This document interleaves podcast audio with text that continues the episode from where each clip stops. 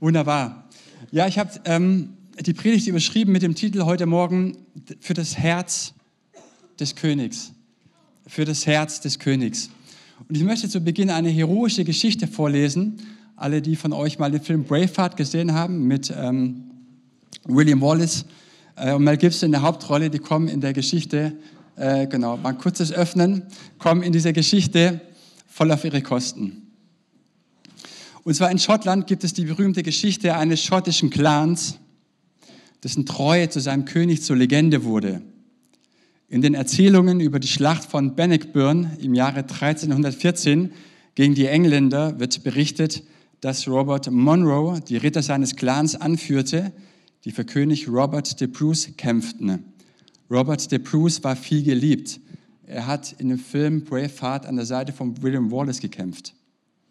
Als er starb, bat er darum, dass jemand ihm sein Herz herausschneide und es einbalsamiere und es einem würdigen Ritter gebe, der es nach Jerusalem bringen solle.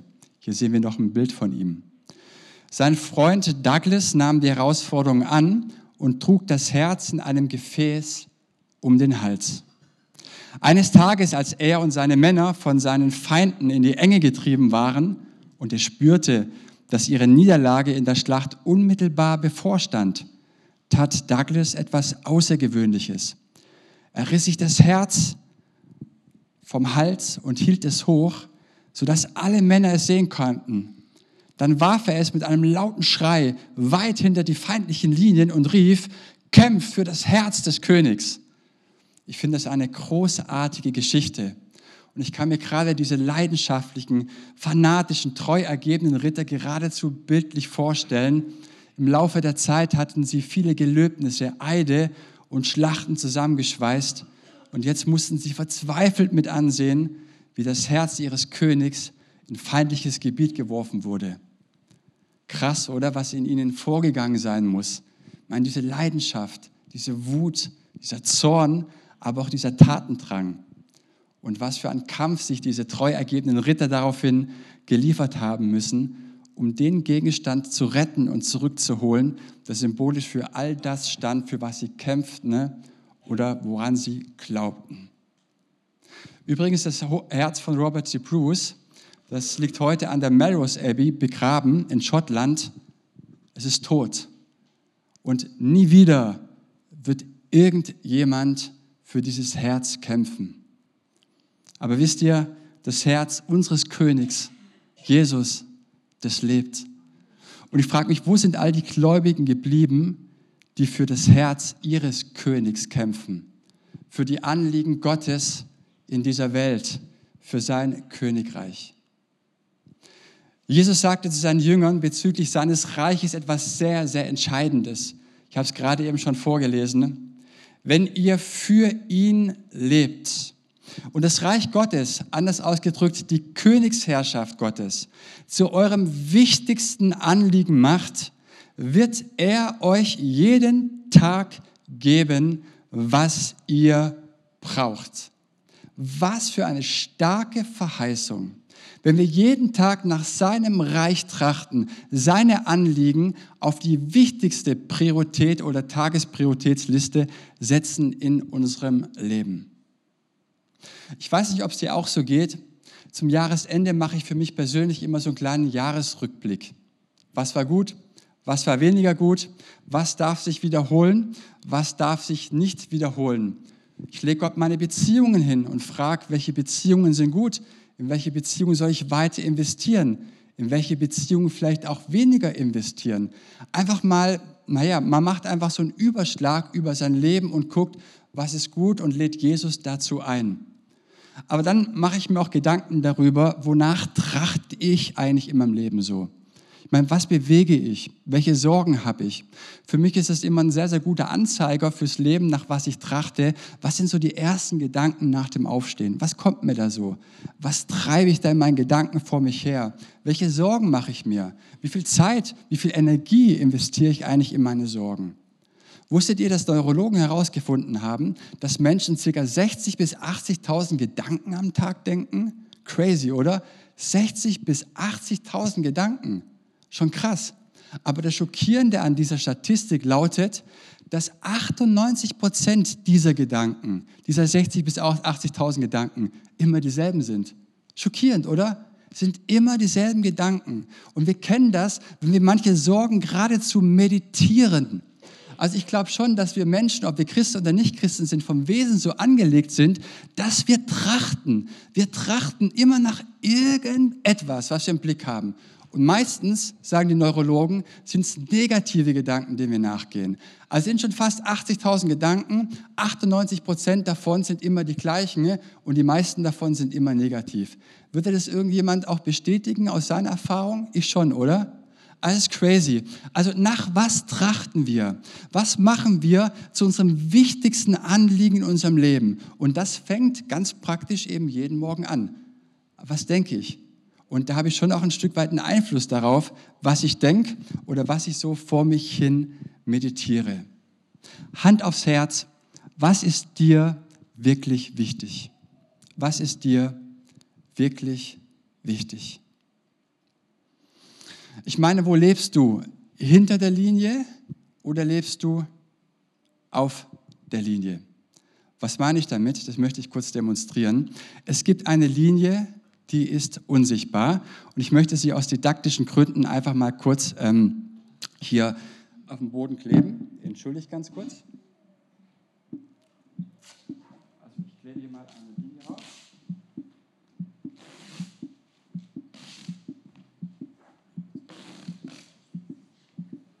Das Mikro. so, hört sich gut an, gell? So, es gibt, es gibt eine Linie und diese Linie ist unsichtbar. Wir sehen sie nicht, aber sie ist da. Und viele Christen haben sich daran gewöhnt, auf diese Linie zu leben und täglich dieses Linienleben zum Alltag zu machen. Worin besteht dieses Linienleben? Dieses Linienleben besteht darin, dass wir uns selber definieren, aber auch selber begrenzen. Wir versuchen herauszufinden, was wir als Christen tun können und müssen und was nicht, was wir für moralisch richtig halten und was wir für falsch halten. Und so leben wir auf dieser Linie. Dabei erschaffen wir aber zwei Extreme. Also an der einen Seite der Linie stellen wir uns die Frage, wie weit ich bezüglich meines christlichen Lebensstils gehen kann. Wie weit kann ich die Grenzen austesten, ohne dass ich die Konsequenzen daraus zu spüren bekomme. Auf der anderen Seite stellen wir uns die Frage, was müssen wir eigentlich tun, um doch ein bisschen belohnt zu werden? Man kann es ganz anders ausdrücken. Den Himmel will ich schon oder in den Himmel will ich schon kommen, aber hey, allzu fromm leben möchte ich jetzt auch nicht gerade, oder? Also das ganze Zeug da loslassen und Nachfolge und so irgendwie ist ein bisschen extrem. Und so malen wir uns die Welt aus, wie sie uns gefällt und definieren uns einfach die Linie. Und wenn uns die Linie, die da sind, auch Gottes Gebote einfach nicht passen, nehmen wir diese Linie weg und verschieben sie genau dorthin, wo es uns gerade passt. Und dann sagen wir, wie toll das Leben als Christen in der Freiheit ist, in der Nachfolge. Es ist so, als würden wir für bestimmte Themen eine Linie ziehen und unseren Glauben darin sehen, beständig herauszuarbeiten, welche Position wir bezüglich verschiedener Themen auf dieser Linie einnehmen. Aber ich glaube, dass dieses Linienleben weit weg ist von dem, was Gott für uns eigentlich vorbereitet hat. Schau mal, wie das praktisch aussehen kann, wenn du auf dieser Linie lebst. Du stellst dir vielleicht so eine Frage, hey, muss ich überhaupt geben? Was geben? Meine Zeit, meine Ressourcen, mein Engagement, hey, und vielleicht sogar Geld? Wie viel wird von mir erwartet? Und wenn ich was gebe, was bekomme ich im Gegenzug? Mit Jesus ganze Sache machen, Jesus nachfolgen, ja, hey, irgendwie schon, aber irgendwie ist es auch schon echt ein bisschen tricky und herausfordernd. Was muss ich tun, um ein guter Christ zu sein? Oder wie viel muss ich tun, um nicht als faul zu gelten? Das ist ein typisch gesetzliches Leben und das gesetzliche Leben fragt immer nach dem Verhalten. Ne? Das Leben aus der Gnade fragt immer nach der Beziehung, denn darum geht es im Reich Gottes. Also wer auf dieser Linie lebt, stellt sich ständig die Frage, was muss ich tun, wie viel muss ich tun und kann ich so weit gehen, darf ich so weit gehen oder wie nicht. Und dieses Leben, dieses Ich, meiner, mir, mich Leben, also dieses Viererteam, das Gespann, dieses Superteam, so, das ist nicht das, was Gott vorbereitet hat. Ich weiß nicht, ob das ein bisschen Sinn macht, was ich sage. Also ständig versuchen wir zu definieren, was richtig und was falsch ist. Und ich definiere mir meine Welt. Also ich bin so die Pipi Langstrumpf des Glaubens. Ich mal mir die Welt, wie, Welt, wie sie mir gefällt. Und diese Linie, die ist verschiebbar. Aber wenn du so lebst, hast du deine Mittelmäßigkeit zum Standard in deinem Leben gemacht. Denn es gibt auch Werte, die unweigerlich, unveränderbar sind. Und weißt du, es gibt ein Leben über dieser Linie. Und das ist das Leben in der Nachfolge. Das ist das Leben, was Gott in seinem Reich für uns vorbereitet hat. Und dieses Leben über der Linie fragt danach, was meinem König wichtig ist, was ihm wichtig ist, was seine Anliegen sind in dieser Welt, wie er mich dazu gebrauchen kann, mich für seine Anliegen einzusetzen. Das ist ein Linie weg von diesem Linienleben. Was muss ich tun? Es gibt mehr. Es gibt wirklich mehr als dieses Leben. Ständig ich, meine, mir und mich. Es geht nämlich eigentlich immer nur um mich. Weißt du, Gottes Gebote, die dienen einem Zweck. Mit ihrer Hilfe erkennen wir, an welchen Stellen wir versagen. Aber Gottes Gebote sind nicht dazu, uns da Gelingen zu schenken. Das kann nur der Heilige Geist. Aber wenn ich nämlich ständig irgendwie gucke, was muss ich alles tun, was ist gut, was ist nicht gut, wenn das ständig nur die Fragen sind, die mich beschäftigen, dann trachte ich nicht nach Gottes Reich, sondern ich trachte nach meinem Reich, nach mir, nach niemand anderem. Sondern die Prinzipien in Gottes Reich rufen mich dazu auf, dieses Linienleben zu verlassen und die Frage zu stellen, Jesus, was ist dir wichtig in meinem Leben? Was hast du auf dem Herzen für mich, für mein Leben? Und weißt du, wer fragt, der bekommt auch eine Antwort. Wenn wir Jesus wirklich ernsthaft fragen, Jesus, was hast du für mich vorbereitet? Ich bekomme eine Antwort.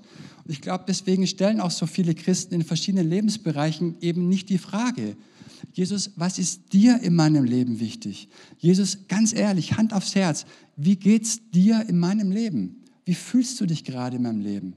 Ich sehe gewisse Lebensbereiche, meine Beziehungen, wie geht's dir drin? der Umgang mit verschiedenen Themen. Jesus, wie geht es dir mit mir in meinem Leben? Ich weiß nicht, ob wir uns die Frage mal stellen. Oder hört Jesus eigentlich immer nur, wie es mir geht, was meine Probleme sind, was ich alles irgendwie nicht bewältigen kann? Also stellen wir auch Jesus mal die Frage, Jesus, wo drückt denn bei dir der Schuh? Hast du eine Not? Hast du einen Schmerz, wo du mich gebrauchen möchtest, dass ich helfen kann, diesen Schmerz auch zu lindern, deinen Schmerz zu lindern? Und deswegen fragen wir es gar nicht. Weil wenn wir eine Frage äh, stellen, bekommen wir eine Antwort.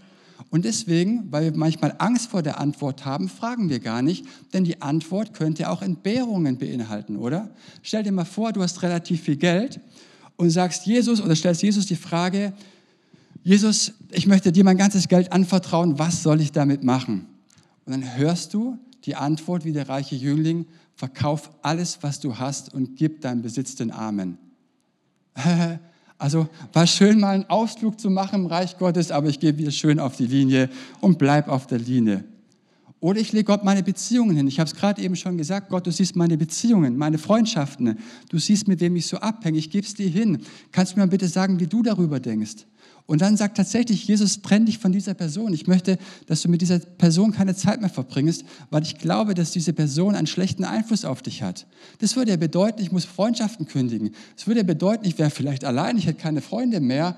War super, einen Ausflug gemacht zu haben, in sein Reich auch mal zu fragen, aber ich gehe wieder schön zurück auf die Linie und bleib dort. Du wurdest tief verletzt und fragst Jesus, was denkst du darüber? Und Jesus sagt, vergib und lass deine Kränkung los. Ja, aber ich hänge doch schon seit Jahren an dieser Kränkung fest. Ich habe mich so sehr daran gewöhnt.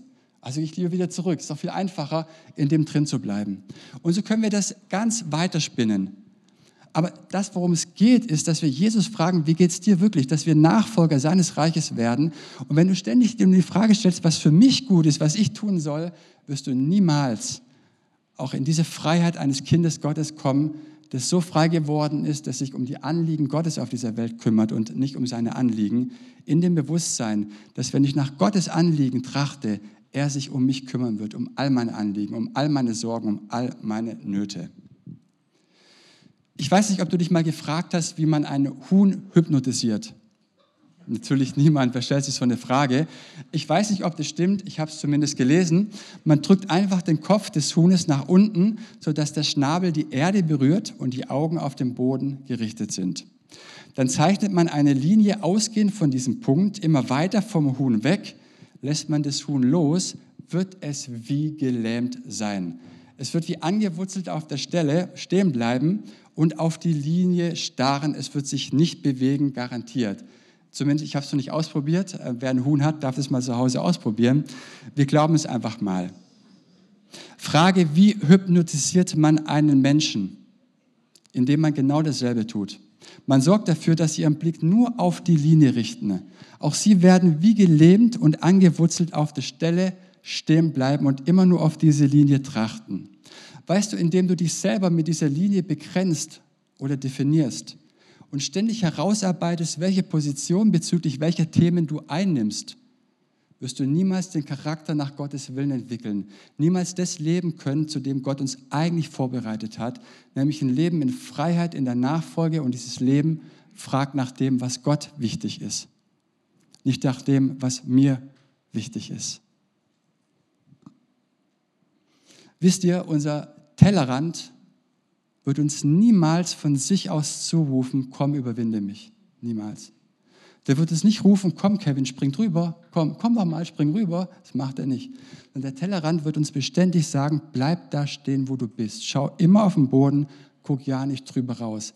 Also diese Überwindung müssen schon wir selber bringen, wenn wir über diese Linie oder über diesen ja, Tellerrand schauen möchten. Aber lasst uns einfach mal drauf schauen, zu welchem, Gott uns, zu welchem Leben uns Gott berufen hat.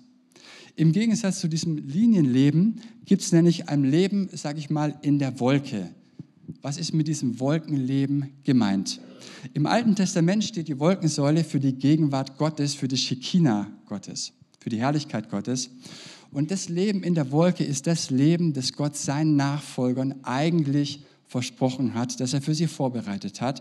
Ich möchte euch verschiedene biblische Beispiele mal von dieser Wolke erläutern. Gott zeigte sich beispielsweise in einer Wolkensäule, die die Israeliten in der Zeit der Wüstenwanderung führte. Seine Gegenwart in einer Wolke stürzte die Feinde der Israeliten in völlige Verwirrung. Er erschien in Herrlichkeit in einer Wolke. Er sprach zu Mose durch eine Wolke. In seiner Wiederkunft wird er auf einer Wolke kommen und im jüngsten Gericht wird er auf einer Wolke sitzen. Ich finde es eine sehr, sehr starke Symbolik, diese Wolke. Und diese Message heute Morgen soll uns wegführen von dem Slogan, sag mir einfach, was ich tun soll oder wie weit ich gehen soll, hinführen zu dieser Frage, Jesus Christus, was ist dir wirklich wichtig? Was liegt dir am Herzen? Wie kann ich für deine Anliegen kämpfen? Was ist dir in meinem Leben wichtig? Und diese Frage nachzugehen, würde ich für meinen König wirklich alles tun? So wie Davids mutige Krieger damals für ihn. Ich möchte mit euch ganz kurz eine Geschichte anschauen aus dem 2. Samuel, Kapitel 23, die Verse 15 bis 16.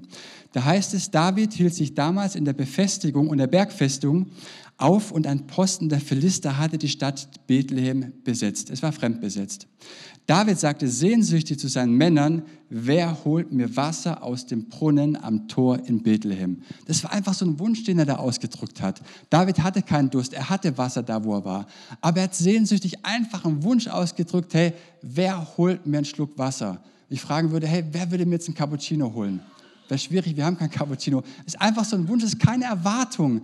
Einfach, wer holt mir Wasser? Und wisst ihr, was es wie der Text weiter sagt? Ihr könnt mitlesen. Ne? Da drangen die drei Krieger, Klammer seine Freunde, in das Lager der Philister ein, schöpften etwas Wasser aus dem Brunnen am Tor in Bethlehem und brachten es David. Er aber heißt es, trank es nicht, weil seine Freunde ihr Leben für ihren König riskierten. Diese Heldentat verbrachten drei Krieger. Ich finde das so eine starke Geschichte, weil seine Freunde weit über das hinausgegangen waren, was von ihnen erwartet wurde. Auf der Linie stellst du dir ständig die Frage, was wird von mir erwartet. Aber im Leben über dieser Linie, da geht es um mehr, da geht es um seine Anliegen, um Gottes Anliegen in seiner Welt. Und diese Krieger hätten auch diskutieren können. Sie hätten sagen können, Mensch, David, du bist aber ganz ein Großkopfert. Was du da erwartest, dass ich mein Leben für so eine Sehnsucht von dir riskiere, für einen Schluck Wasser sollen wir mein Leben geben? Nein, das haben sie nicht gemacht, sie haben nicht diskutiert, sondern wir, sie waren gehorsam und sind diesen Schritt gegangen. Der Wunsch ihres Königs wurde ihm Befehl. Also nicht, was muss ich tun, das ist das Leben auf der Linie, sondern was wünscht sich mein König? Das ist das Leben in der Wolke. Ist Gottes Wunsch mir wirklich Befehl geworden oder warten wir auf eine schriftliche Anweisung mit doppelter Ausfertigung, mit Siegel und Unterschrift? Jesus bittet, wenn ihr für ihn lebt und das Reich Gottes zu eurem wichtigsten Anliegen macht, wird er euch jeden Tag geben, was ihr braucht. Gottes Reich hier auf Erden ist Gottes Traum auf der Erde. Und um was uns Jesus einfach nur bittet, dass wir seinen Traum zu unserem Traum machen. Ist es möglich, dass ihr meinen Traum zu eurem Traum macht? Und im Vater unser beten wir genau das. Dein Reich komme, dein Wille geschehe, wie im Himmel, so auf Erden. Und es bedeutet konkret, nicht überall, wo Kirche oder Gemeinde draufsteht, ist auch Reich Gottes drin. Habt ihr es gewusst? Nicht automatisch, wo Christen zusammenkommen, ist das Reich Gottes gegenwärtig. Sondern Paulus schrift uns hier im Römerbrief, er sagt, das Reich Gottes besteht nicht aus Essen und Trinken, sondern aus Gerechtigkeit und Friede und Freude im Heiligen Geist. Und er sagt also überall dort, wo Friede, Freude im Heiligen Geist und Gerechtigkeit herrscht. Gerechtigkeit bedeutet, dass Menschen den Maßstab Gottes zur Normalität gemacht haben. Überall dort, wo diese Begleiterscheinungen sind, ist die Königsherrschaft Gottes angebrochen. Und ich finde das einen faszinierenden Gedanken. Und wisst ihr warum? Weil ich dazu etwas beitragen kann, dass das Reich Gottes wächst. Ich kann dem Reich Gottes in meinem Herzen Raum geben. Ich kann aber auch meinem Zorn, meiner Eifersucht, ähm, der Wut, der Trauer und, und, und. Ich kann so vielen anderen Dingen ebenfalls Raum in meinem Leben geben. Und ich meine, können wir uns so ein Leben vorstellen? Ein Leben, das zuerst nach dem trachtet, was Gott wirklich will. Wisst ihr, ein Leben, bei dem es bei der Rolle des Ehemanns nicht in erster Linie darum geht, sich zu fragen, wie bekomme ich Essen auf den Tisch, sondern alles dafür zu tun, dass meine Familie nach dem Willen Gottes lebt, in dem Vertrauen darauf, dass Gott mir im Gegenzug Essen auf den Tisch geben wird. Ein Leben, in dem meine Entscheidungen als Single nicht von meiner Partnersuche bestimmt werden, sondern nach der Suche nach Gott einem ganz tiefen Bewusstsein, dass Gott mir auch den richtigen Partner auf meinem Lebensweg schenken wird. Und wenn ich ihn dann immer noch nicht finde, kann ich auch mal an meiner Erwartung oder meinem Charakter arbeiten. Vielleicht liegt es da daran. Ein Leben, in dem meine Verantwortung als Leiter nicht darin liegt, meiner Organisation zum Wachstum zu helfen, sondern Gottes Anliegen, seine Prioritäten, als erstes und als wichtigstes, wichtigstes zu setzen, ne? in dem tiefen Vertrauen, dass Gott mir im Gegenzug dazu Wachstum schenken wird. Ich meine, wie befreiend wäre das, wenn wir die Königsherrschaft Jesu zu unserer ersten Priorität gemacht haben. Und genau dazu lädt Jesus uns ein, dass wir sein Reich, seine Prioritäten ne, zur obersten Priorität machen, dass wir die Dinge hier auf der Erde genauso gestalten, wie sie im Himmel sind. Weißt du, Christsein bedeutet nicht einfach für Jesus zu leben, es ist ein Leben für die Dinge, für die Jesus gelebt hat. Christsein bedeutet nicht einfach an Jesus zu glauben, sondern es ist der Glaube an die Dinge, an die Jesus geglaubt hat. Und Christsein bedeutet nicht einfach von Jesus überzeugt zu sein, sondern es ist die Überzeugung von Prinzipien, die Jesus Christus uns anvertraut hat. Reich Gottes Prinzipien. Und wenn du diese Vision zu deiner obersten Priorität in deinem Leben machst, dann trachtest du zuerst nach dem Reich Gottes. Zum Schluss möchte ich noch ganz kurz etwas vom Haben und vom Verlieren erwähnen. Wenn du nach dem Reich Gottes als erstes trachtest, dann geht es dir so wie vielen anderen, dass du Angst hast, dass du Verlust machst. Denn Gott könnte ja etwas von mir fordern, das für mich zu groß ist, das eine Überforderung darstellt. Ja, das mag sein. Gott gibt dir vielleicht nicht das Geld, mit dem Menschen Dinge kaufen, aber er wird dir Dinge geben, die Menschen mit Geld kaufen. Wir können aus eigener Kraft ganz viel erreichen und schaffen. Ganz viel. Wir können erfolgreich werden durch eigene Kraft. Ich brauche Gott dazu nicht. Zu Ruhm kann ich kommen, dafür brauche ich Gott auch nicht. Zu Ehre, zu eigener Ehre kann ich kommen, ich brauche dafür Gott nicht. Ich kann aber auch zu Geld kommen, zu Reichtum. Ich brauche dafür Gott nicht. Also für Ruhm, für Erfolg, für Ansehen, für all diese Dinge brauche ich nicht Gott. Und an sich gesehen sind diese Dinge niemals verkehrt. Gott hat nichts gegen Ruhm, er hat nichts gegen Erfolg, er hat nichts gegen Ansehen und er hat auch nichts gegen Geld. Überhaupt nicht, er hat kein Problem damit. Aber wie viele Menschen davon schauen darauf zurück und wissen, dass sie Gottes Reich an zweite, dritte oder vierte Stelle gesetzt haben, um diese Dinge zu erreichen? Und diese Dinge schenkt dir auch Gott, aber der Unterschied ist eben, ich habe sie geschenkt bekommen. Und ich persönlich glaube, dass Gott uns niemals etwas in unserem Leben geben wird, das zu uns oder für uns zu einem Gott werden könnte. Niemals. Und wenn er weiß, Kevin, für dich sind die YouTube-Klickzahlen deine, deine Predigtvideos, das, das wird von dem, zum Gott für dich. Also, dass du jeden Morgen drauf guckst, wie viele Leute klicken das an. Ich, ich vertraue darauf, dass Gott seine Hand drauf fällt und dass niemand anklickt. Ich vertraue darauf, wenn ich das zu meinem Gott mache. Ich kann so viele Dinge zum Gott machen, mein Erfolg und mein Geld. Und ich glaube aber, dass Gott uns dafür bewahrt. Denn er weiß, wenn ich das Geld hätte, hätte ich auch den Charakter dazu oder würde es meinen Charakter verderben. Also hält Gott auch ganz bewusst manchmal Dinge ganz bewusst für uns zurück. Ich finde, das ist einfach ein Ausdruck seiner Liebe. Weißt du, und der, der, Erfolg und der Ruhm und, und alles, was wir uns selber erarbeiten, all das hat auch eine Kehrseite. Und diese Kehrseite ist wichtig im Auge zu behalten. Du kannst dir also alles selber beschaffen. Das ist gar kein Ding. Kannst du alles machen, alles gut. Aber du musst dabei eine Sache bedenken. Alles, was du dir selber erschaffen hast, musst du auch selber aus eigener Kraft erhalten. Ich bin nicht reich. Aber ich verstehe, wenn Jesus meint, dass das der Fluch des Reichtums ist. Der Fluch dessen ist, der sich alles aus eigener Kraft erarbeitet hat. Er muss auch alles aus eigener Kraft erhalten. Und das ist das Schwere. Und das ist der Unterschied zwischen dem, der die Dinge geschenkt bekommen hat, und dem, der sich die Dinge aus eigener Kraft erarbeitet hat. Nochmal, auf welcher Seite der Linie lebst du? Möchtest du leben? Ich möchte es nochmal sagen. Gott gibt dir vielleicht nicht das Geld, mit dem Menschen Dinge kaufen, aber wird dir die Dinge geben, die Menschen mit Geld kaufen. Gott macht dich vielleicht nicht reich, aber er wird dir die Sicherheit geben, dass sich wohlhabende Menschen erkaufen wollen und doch niemals erreichen werden. Er gibt dir vielleicht kein schnelles Auto, aber er gibt dir das Ansehen, für das Menschen schnelle Autos kaufen.